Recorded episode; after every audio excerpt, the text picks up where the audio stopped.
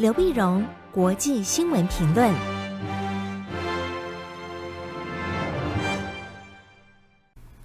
各位听众朋友，大家好，我是台北东吴大学政治系教授刘碧荣。今天为您回顾上礼拜重要的国际新闻呢。第一个，我们当然先看日本。日本在上礼拜发生令人震惊的，就是日本前首相安倍晋三遭到了刺杀。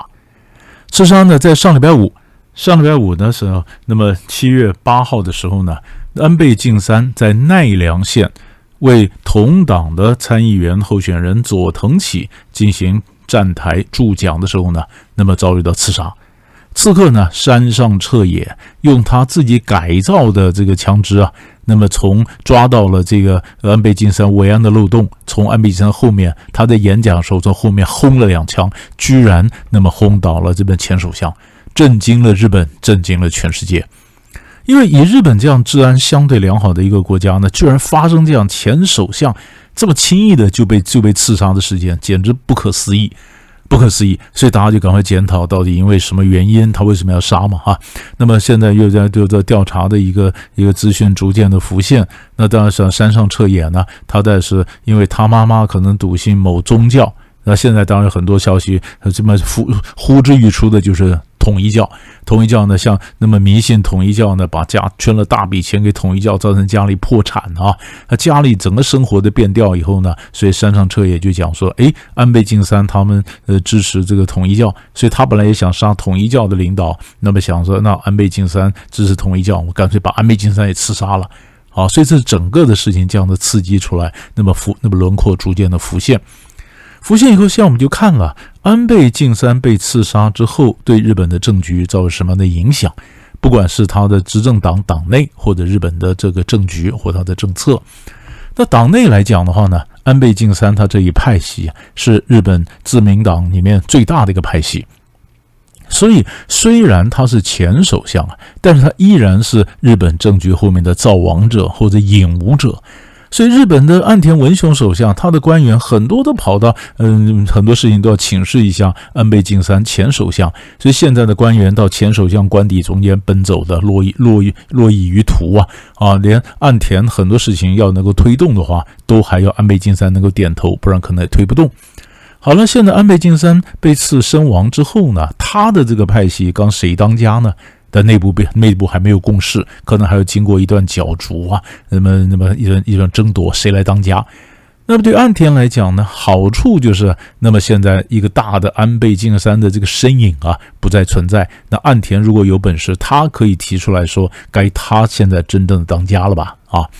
可是问题是，岸田，嗯，日本的分析家说，岸田自己的政策他也讲不清楚。他本来是相对的温和派。但是俄乌战争以后呢，他开始变成一个强硬派，也主张这个军费增加，走安倍晋三的路线。可是真的军费增加，这个要落实的话呢，要有安倍晋三这样的一个大佬在后面推动，那这个政策才能真正的实现，说服不同不同的意见，让军费真的增加。那像安倍晋三不在了，那你光凭你岸田，你有没有能力让你的政策能够推动呢？啊，这是一个。然后第二个呢，岸田他过去一再讲出他的新资本主义，好像说想打造一个属于他的一个一个世界，该他的一个舞台。可是他新本资本主义自己也讲不清楚，也讲不清楚啊。那么所以人家说你在党内，你想说今天是你有空间，那么那么那么你得端出来一个牛肉出来，这才行啊。那安倍呢，本来他生前念兹在兹的，就希望能够修宪。能够修宪呢，嗯，让日本呢修掉了和平宪法啊，这么所以让日本变成一个正常国家。那现在安倍遇刺以后呢，很多人呢当然说啊，那么支持支持自民党，所以在十号的时候呢，参议院选举投票率也变得比较高。那自民党呢，以及他的盟友主张修宪的政党一下大获全胜，那么在参议院里面又有了三分之二的一个席位。那三分之二的一个席位出来以后，那就是说理论上他就要推行修宪，应该有可能了。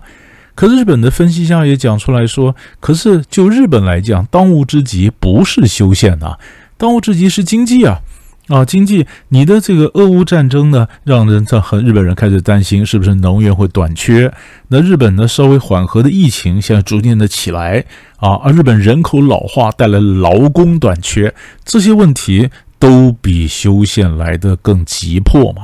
所以，如果今天真的要修宪，那么到紧要关头，人家讲说，当年安倍晋三但他的势力如日中天的时候，他想推动修宪都没推成。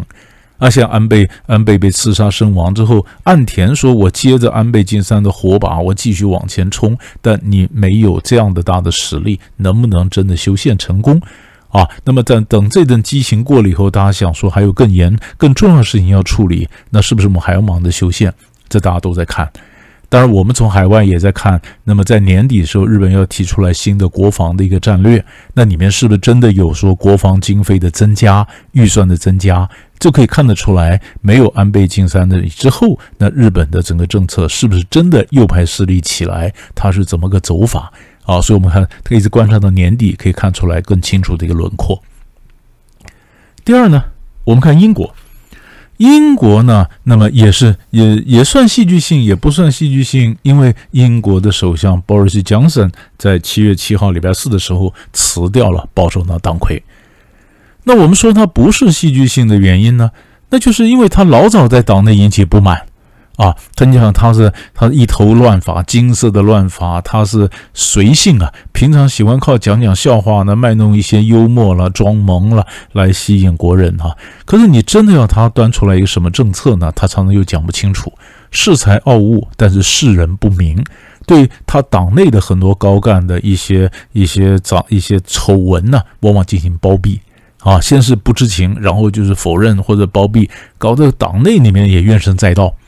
因为带到呢，所以在上个月的时候，他本来呢在党内就有一些年轻议员说倒强生这派，说我们提出不信任案。结果在上上个月呢，六月在上月份的六月份的时候呢，哎，他他勉强的低空过关，有惊无险啊。根据那么保守党内部的一个规定呢，那么你倒强生派你提出来不信任案没有成功啊，没有成功，一年之内不能再提。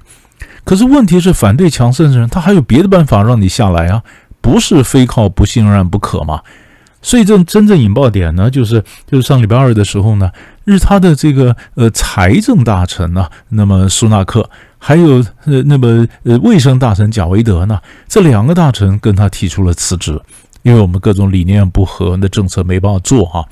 一提出辞职以后，就一下子引爆了雪崩式的辞职。整个的内阁里面，这样四五十个人都提出辞呈呢，那包括部长啊、次长啊、政治任命的啊，一下子提出辞呈，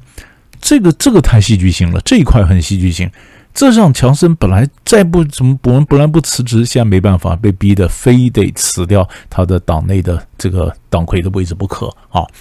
所以，因为保守党是执政党。现在不是他首相的位置被拿掉，首相位置是说，如果有反对党提出来不信任投票，那首相位置被拿掉，那叫倒戈。那现在是保守党内呢逼宫，那么要换党魁，因为保守党是执政党嘛，保守党党魁换了，当然首相也就换了。但是现在强生用的做法就是我辞掉党魁，可是我没有辞掉首相。那现在就进行，那么保守党内部要进行这个角逐，谁来继承？呃，被角角逐这个党魁的大位啊？这大约到九月，九月谁做成党党魁，然后这才能在众议院复会的呃，日本呃就是下院呢复复会的时候呢，那变成了一个变成英国的新的一个首相。其实这里面最大的问题呢，就是英国的经济很差，经济很差。过去保守党执政呢十二年。十二年来呢，历经三位首相，这首相，但是十年来工资没有增加，工资增加，然后这种这种这个这个节撙节支出的这个这个政策啊，让很多的公共公共支出啊赶不上，所以很多的社区的发展呢，城乡差距变得严重，你知道吧？那他经济经济不好，经济经济不好，整个的整个的这老百姓怨声载道，通货膨胀又严重。通货膨胀严重，那经济不好，那么当然强生就说那是因为 COVID-19。那有人讲说 COVID-19 影响那么多国家，为什么英国单单的这么严重呢？那你这个政策本身有问题吗？政策不明确嘛？所以保守党的人就讲说，我们保守党现在在呃在这个下议院里面，我是我是这个呃多数党。那如果照照照强森继续领导下来，那以后选举我们就没机会了，所以非得换舵手不可。好了，那新的舵手他总要提出来一套可行的、能够振兴英国经济的一个政策嘛？要看他怎么辩论。然后他们在各个角逐里面，在下议院在七月休会之前呢，在保守党的议员里面，这个这个想要竞逐的人呢，要经过几轮投票，然后剩下两个。两个呢，然后在在下院休会时候，到保守党的各个选区啊进行宣讲，然后由全国的保守党员来投票，投票等这个下院九月复会的时候，这样才新的党魁会出现。那人家就问说：“姜森，你要支持谁呢？”他说：“我才不支持，你把我搞掉了，我干嘛支持呢？”啊，所以像英国的政治也会出现一段不明确的一个第一个一个阶段。第三个呢，我们看斯里兰卡。斯里兰卡上个礼拜也是很严重，他们政府宣布国家破产了，总统、总理都跑了，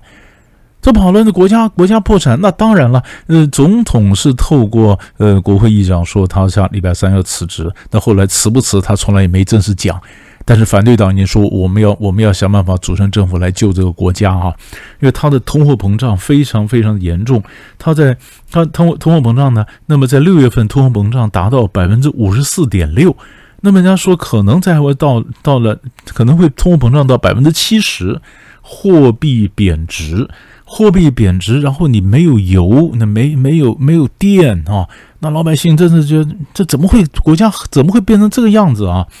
因为最主要原因就是他的的总统呢，呃，拉贾帕克萨，他在他在二零一九年上来之后呢，他进行这种民粹式的这种减税，他又减税又承诺给这个津贴给那津贴，结果呢，刚刚好刚承诺该减税的时候就碰到 COVID-19，COVID-19 呢就一下疫情爆发，疫情爆发百业萧条，斯里兰卡现在靠旅游，旅游飞机不飞了。一下子外汇没有，那在海外做工的这些斯里兰卡的海外移工钱也汇不进来啊，钱也汇不进来。那加上呢，俄乌战争呢，国际油价、其他商品的价格飙涨，更何况他过去有一个政策呢，从二零二一年总统推动有机农业，禁止老百姓用用的化肥，老百姓抗议啊，抗议，结果结果你结果有机农业一弄了以后，结果是个失败的政策。强行推动有机农业，结果我们常习惯的锡兰红茶，红茶也减产，稻米也减产，整个的锐减，又加上呢，那么过去因为因为他是大批的做这这这个这“一带一路”的这个工程，那很多跟中国大陆贷款拿的工程，工程现在现在到了，那你你现在要要要负有外债的压力，在今年他要付七十亿，可到外汇存底只剩二十亿，所以这是国家破产嘛。国破产，那那么国际货币基金怎么援助？那你问题是你内部政治要稳定，国家的钱才会进来啊。